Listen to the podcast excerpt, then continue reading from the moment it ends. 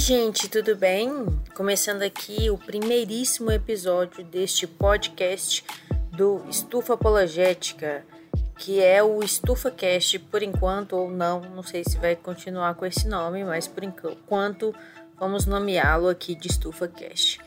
Por que estufa, né? Por que estufa cast? Porque eu tenho um site e um canal no YouTube que se chama Estufa Apologética.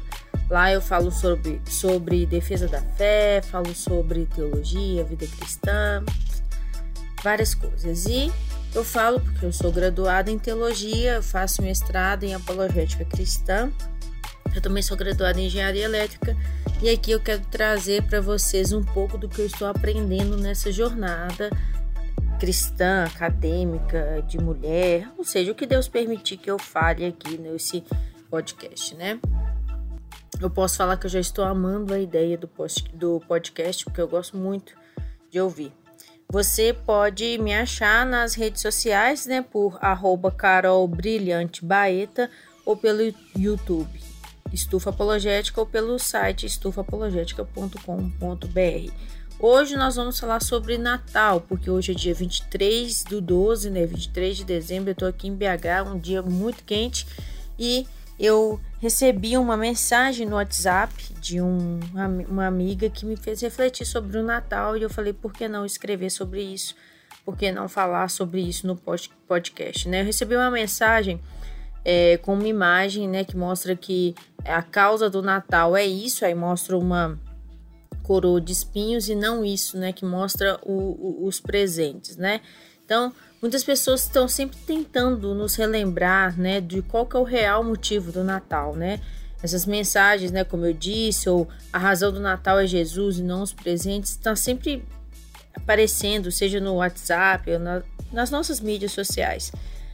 Nós sabemos também que tem é, um discurso né, de que o Natal foi é, uma data inventada por comerciantes ou pela indústria para incentivar as pessoas a, a gastarem mais, a, a gastarem seu 13 terceiro comprando presentes, ou seja, o que não faltam são argumentos para a gente deixar de lado essa história do Natal, ficar desanimado com, com, a, com as comemorações do Natal, para a gente não se render, né, não ir no efeito manada de quem sai comprando aí sem motivo algum.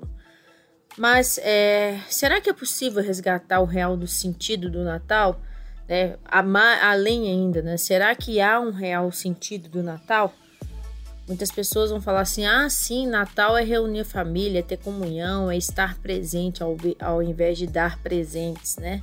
Isso tudo é ótimo. E, e eu amo Natal também por causa disso. Mas esse é um sentido que, querendo ou não, muitas pessoas já têm, né?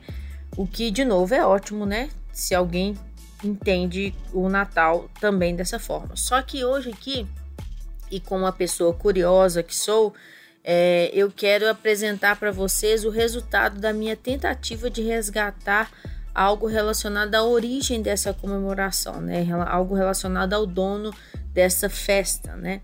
Então eu fui buscar qual que era o sentido do Natal fui primeiro no dicionário, né? Então, o que, que é Natal? É, a definição da palavra Natal, né? A palavra Natal está relacionada a nascimento, né? A natalício. E nascimento de quem, né? Nascimento do quê? É, no caso dessa comemoração que nós temos aqui no dia 25 de dezembro, é o nascimento de Jesus. Não é o meu nascimento, nem o seu, é o de Jesus, né? Jesus é esse ser né, humano divino, divino que marcou a história da humanidade e que a maioria dos acadêmicos hoje concorda que ele realmente existiu. Sabemos sobre quem ele foi e, é, e quem ele é através de, dos livros né, que fazem parte do cânon bíblico, né, dos evangelhos, das cartas, é, e também através de fontes extra-bíblicas de que citam Jesus Cristo como dos historiadores Flávio Josefo e Tácito. Jesus, então, é, é, quem? Ele é o Verbo que se fez carne, né? Ele estava com o Pai desde a criação e ele é o cumprimento de mais de 300 profecias que foram feitas a respeito dele, né? Do Messias, o ungido ou Cristo, né? É, que foram registradas nessas essas profecias foram registradas por pessoas diferentes, em locais diferentes, em anos diferentes, né? Pessoas que não se conheciam é, profetizaram, falavam, falaram sobre é, este Messias, né? Que seria o ungido de Deus que viria com uma missão. Então, o Natal é a celebração do nascimento de Jesus Cristo. É, eu tenho que admitir que a narrativa do Natal, por exemplo, quando a gente olha no Evangelho de Lucas, ela é especial e ela é muito diferente dessa ideia de Natal que nós temos hoje, né? Essa ideia de que remete ao consumo, né? Da alegria do Natal estar em consumir presentes para se dar para o outro, ou para receber presentes, ou então comida, né? Sempre Natal tá sempre recheado daquela mesa farta, cheia de comida. Natal tem que ter muita comida, é, tem que ter muito presente, tem que ter uma árvore bem bonita.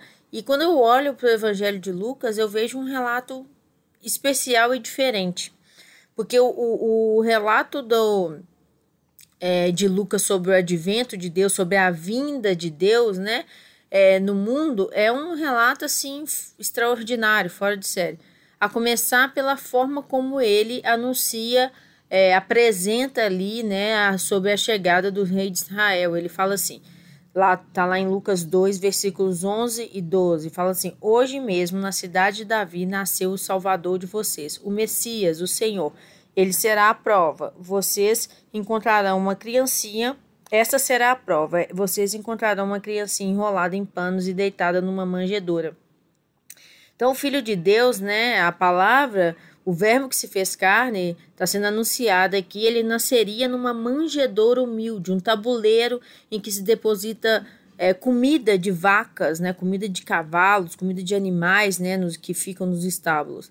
Ele viria, nasceria ali, ali estar, estava Maria e José, porque eles estavam, é, porque não havia lugar para eles é, em uma pensão, conforme o próprio Lucas fala no versículo 2 e 7, e ali foi onde que eles encontraram lugar para o nascimento é, do, do, de, de Jesus. E Lucas ele ainda enriquece a sua narrativa com mais detalhes sobre é, é, é essa situação, essa ocorrência, né, esse, o, esse nascimento, né? É, ele faz como quem quer reconstruir um cenário, né? Proporcionar ao leitor uma oportunidade de imaginar, né? Eu sou uma pessoa muito imaginativa, então eu adoro relatos assim, porque eu vou, eu crio, eu imagino o um relato na minha mente, né? E isso cria, gera em nós uma sensação de experiência, né? Como se estivesse experimentando aquilo que está sendo retratado. E a simplicidade da cena e do acontecimento, é, na verdade, é, que Lucas está relatando ali, elas destacam algo que nem talvez nem todo mundo perceba. Ou, eu, eu confesso que eu não era algo, não foi algo que foi fácil para mim perceber. Porque hoje, hoje, nessa reflexão que eu estou apresentando aqui hoje, eu vejo que essa simplicidade que Lucas apresenta ali, a, os detalhes, na verdade, que Lucas apresenta ali nessa, na, no nascimento de Jesus, é, destacam a glória de Deus no nascimento de Jesus. Por que, que é tão extraordinário, né? Que eu falei. Porque é extraordinário porque o povo de Israel, é, né, eles aguardavam um rei, né? Um rei que restauraria a glória de Israel. Para nós hoje é muito mais difícil entender a glória e o glamour no qual um rei vivia, pois nós não vivemos em uma monarquia, a gente não tem por mais que a gente possa ter informações sobre um Estado que tem é, como figura é, de governo um rei, ou como seja uma figura apenas representativa de um rei, nós aqui no Brasil, a maioria dos países de cultura ocidental, a gente não tem, não sabe como que é, é a vida de um rei, mas a gente sabe que é uma coisa muito é, né, a gente espera glamour, gente, nós esperamos algo muito diferente do que a ideia de um, um rei vindo, nascendo num lugar onde é, se guarda alimentos de vacas e cavalos, né? Onde que se onde que um lugar tão humilde, né, envolve, e ali uma criança envolvida em panos ali, é muito difícil a gente associar a ideia do nascimento de um rei numa situação como tal. E ainda mais um rei como era a, a, como o povo de Israel esperava, né? Um rei com ainda mais o Messias, né? Que seria aquele que ia restaurar a glória do, de Israel, né? Com a glória que Israel tinha antigamente, quando da época de Davi ou até mais, né? Havia muita expectativa para cima de, por, é, é, para esse rei, né? Então, é, é, se para nós é difícil associar a ideia de um rei é, nascendo numa manjedoura, imagina naquela época que eles tinham é, um entendimento maior do, do, do, que como era a vida de um rei, né? Aquele nascimento revelou que a vida do Messias, né, e o reino dele, que é o reino que ele ia instaurar, que seria um reino eterno, né, é um reino eterno, seria muito diferente né, do reino que as pessoas estavam esperando há anos, há muitos anos. Este rei não apenas é, não nasceu num palácio, né, como também não nasceu nem numa, na casa de um sacerdote, que também para eles, né, para o povo judeu, era uma figura, é, representava uma figura de extrema autoridade, né? Então, assim, por exemplo, João Batista nasceu na casa de um, um sacerdote. Embora é, Maria soubesse que, que, o que, que ela carregava no, no ventre, né? Quem ela carregava no ventre, porque ele foi anunciado. É, nenhuma cerimônia luxuosa foi preparada para o rei de Israel, cujo reinado, né, como eu disse, não teria fim, né, como está lá em Lucas 1, versículo 33. Na verdade, Deus parece, né, parece não, com certeza Deus tinha outros planos. É, o lugar glorioso do novo rei de Israel seria diferente do esperado. E Deus, ele, ele manda anunciar isso, né? Sem vergonha alguma. Ele, ele, ele manda anunciar o seguinte, né? Ó, estou trazendo boas novas de grande alegria para vocês, né? Anunciado a, aos pastores, que são para todo o povo. Se você for ler lá Lucas 2, 10 a 12. Nascido hoje na cidade de Davi, é, nascido hoje na cidade de Davi, nasceu o Salvador, que é Cristo. Ou seja, né, é, o Cristo é o mesmo que o Messias. É Cristo em grego, né, é, seria o mesmo que Messias em hebraico. Ou seja, o significado desses dois nomes é ungido. E, e continuando, né, nessa, nessa, nesse anúncio, né, que estava sendo feito a respeito de Jesus, né? E, e adivinha, né? Isto servirá de sinal para vocês. Vocês vão encontrá-lo em volta de panos e deitado em uma manjedoura, né? Como eu disse, que é o lugar de alimentação de animais, que é um lugar sujo, fedorento, não era um lugar é, né, que se esperava para um rei. Se você se coloca né, nessa na situação do local, né? Se imagina sobre essa, essa situação. Ninguém ia acreditar nessa história. Quem ia acreditar que um rei ia nascer, que um rei não, o rei, o ungido de Israel ia nascer numa situação dessa, né? Que tinha nascido assim. Né? Quem ia entender que isso era uma boa nova, né? Como poderia o Messias, né, o que seria chamado Filho do Deus Altíssimo, vir em uma situação de tamanha vulnerabilidade e tamanha pobreza, né? Quem acreditaria nisso? Quem acreditaria que isso é uma boa nova? Além desse lugar típico, né, que do qual Jesus é, nasceu, né, é, no qual ocorre ali o Natal, o nascimento de Jesus, o nascimento do, do, do Messias tem mais detalhes que causam estranheza para nós. Por exemplo, o anúncio do seu nascimento não foi típico de uma realeza.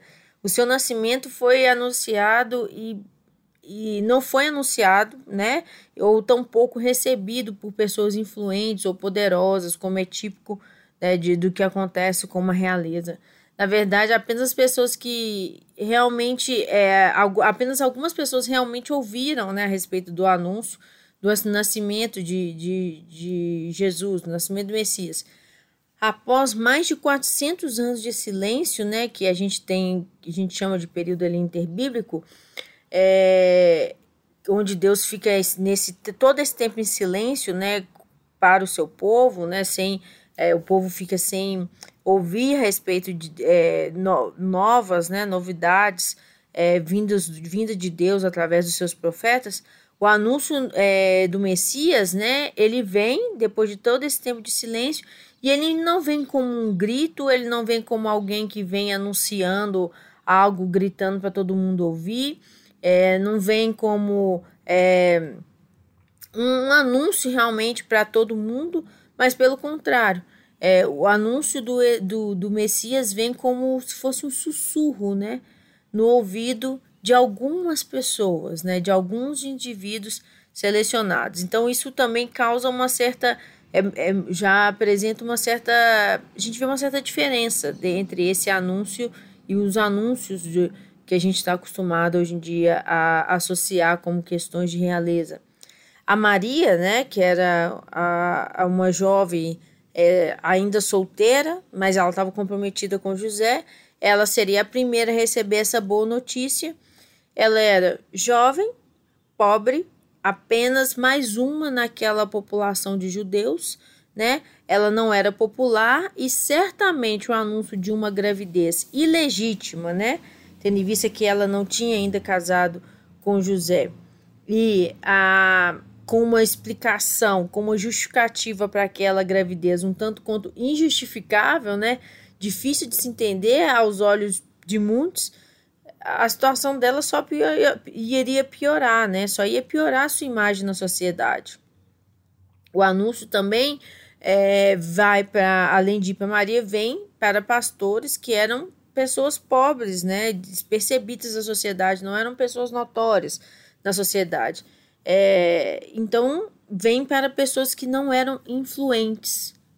Mais uma vez, né? O que causa é, uma estranheza se comparada à ideia que nós teríamos de anúncio de um rei. É, o contexto histórico da nação de Israel, quando do nascimento de Jesus, era de um povo, povo judeu ali era um povo dominado pelo, pe, pelos romanos, né, pelo Império Romano, é, mas é, além de, de, do Império Romano estar ali sob o controle de uma vasta região é, sobre Israel e uma vasta região que o, o, o Império Romano operava, os judeus ainda estavam sob também a liderança de uma elite judaica que era, conforme nós vemos no relato bíblico, extremamente opressora e conforme nós vemos também é, através de relato histórico, tam, é, bíblico também é histórico, né? Mas através que nós vemos de outros relatos, a maioria da população judaica era iletrada eram pessoas pobres.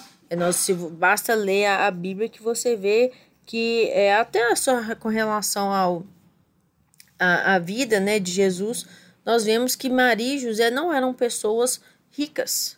Né? Então eram pessoas que não tinham grande influência na sociedade. É, e, a, e a maioria do povo judeu era de baixa relevância social. E certamente Maria, José e os pastores que receberam esse, o anúncio da vinda de Jesus eram também de baixa relevância da, na sociedade. O que nos leva né, a mais um, um detalhe estranho né, é, sobre o Natal, né, sobre o nascimento de Jesus, né, é que a glória do rei de Israel foi inicialmente revelada aos mais sem glória, o que é totalmente diferente do que nós vemos hoje, né? Porque hoje nós temos uma sociedade que nós vemos uma sociedade de pessoas que têm que são de certa forma influentes, que são de certa forma relevantes e que parece que, que essas pessoas atraem mais pessoas e gostam de estar mais no meio de pessoas relevantes e, e selecionadas e aqueles que recebem algum tipo de glória, de glamour é, parece que é, é, melhora se você também estiver mais é, próximo de pessoas poderosas, influentes. E aqui o que está sendo apresentado para nós, segundo o relato de Lucas, é que esse Deus glorioso ele está fazendo mais uma vez algo que causaria estranheza, é, causou para eles e causa para nós também, porque é muito diferente da noção da ideia que nós temos de realeza, da ideia que nós temos de glória e de glamour é a, a glória do rei de Israel foi inicialmente revelada aos mais sem glória. Outro detalhe aqui inesperado que eu, que eu queria apresentar para vocês vem de como é, né, Deus vem como um bebê chorando, precisando de conforto e de socorro, né, de ajuda do, de, dos seus pais humanos. É, estamos falando aqui, gente, que o que eu estou falando é de um rei que foi anunciado como aquele cujo reino não teria fim, né? Como assim um rei de um reino eterno precisaria da ajuda de seres humanos, né? Que são limitados, que são terrenos. O, o, o novo rei de Israel nasce de uma menina jovem solteira em uma cidade que não era a cidade na qual ela morava, ela não era natural daquela cidade, em uma manjedoura suja, como eu já disse, e com testemunhas ali na hora, como José e animais. né, os animais, provavelmente deveria ter animais lá, né? É, que seriam testemunhas desse nascimento. Então, essa história é parece muito estranho.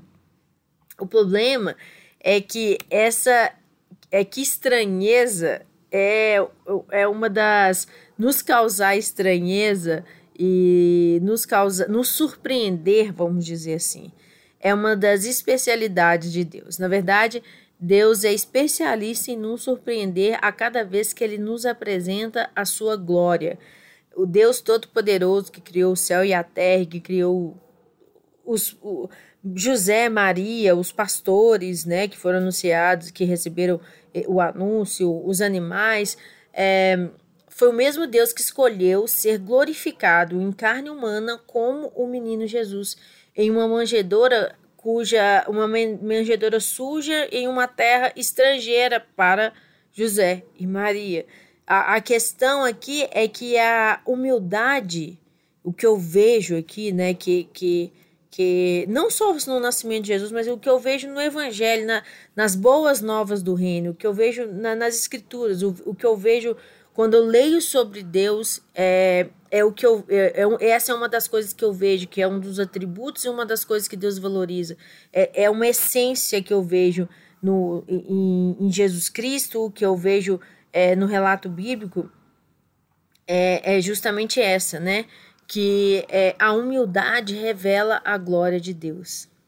Jesus, ele não estava brincando quando ele disse: "E aprendei de mim, porque eu sou manso e humilde de coração".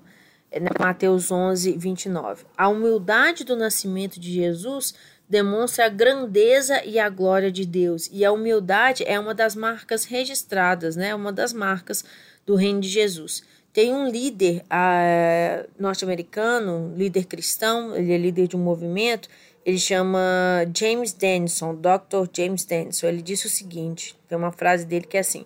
Quando criança, Jesus foi celebrado por magos estrangeiros, não do seu próprio povo.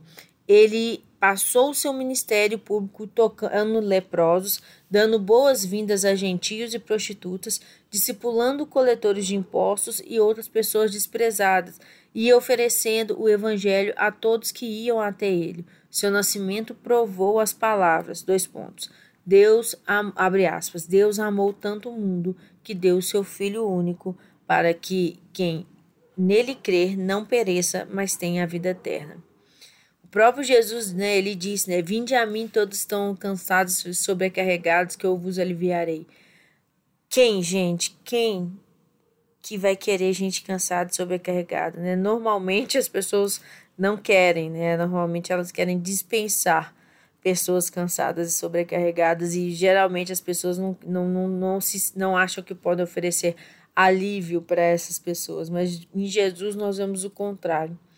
E o mundo, né, que confunde glória com glamour, ostentação, que acha que glória é sinônimo de glamour, ostentação, poder, né, e prestígio, realmente fica muito mais fácil associar o Natal à versão comercial que a gente vê hoje em dia mesmo, porque é, é muito difícil associar glória, alegria, poder, né, de um rei a este pacote né, que aparentemente tão não glorioso que foi o nascimento de Jesus, que, que é relatado em, em Lucas, né, que foi a passagem que eu, que eu escolhi aqui pegar. Então, a verdade é que o relato de Lucas oferece uma imagem comovente, né, de um evento cuja riqueza é anunciar como a glória de Deus é manifestada também através de pessoas, coisas e situações humildes, teoricamente sem glória alguma do ponto de vista terreno, mas certamente repletas, né, de glória de um de, da glória de um Deus que oferece uma vida eterna. E esse é o meu desejo de Natal para você e para mim, né? Que nós, né, possamos ver a glória de Deus nas coisas mais simples, nas coisas mais humildes, nas pessoas, nas situações, na mesa posta mais simples, na mesa posta mais humilde, na oração mais simples, na oração mais humilde, mais sincera, nos presentes mais simples, nos presentes mais humildes, mais sinceros. E que principalmente você, eu, é, todos nós, né, as pessoas da sua família, da sua casa, possam aceitar, né, receber essa oferta que esse menino Jesus trouxe, que é uma oferta de uma vida eterna ao lado de Deus. Tá bom? Era isso que eu queria falar. Muito obrigada por você que ouviu aqui o nosso podcast. E a gente se vê no próximo episódio. Se vê não, né? Se ouve. Um abraço, fique com Deus.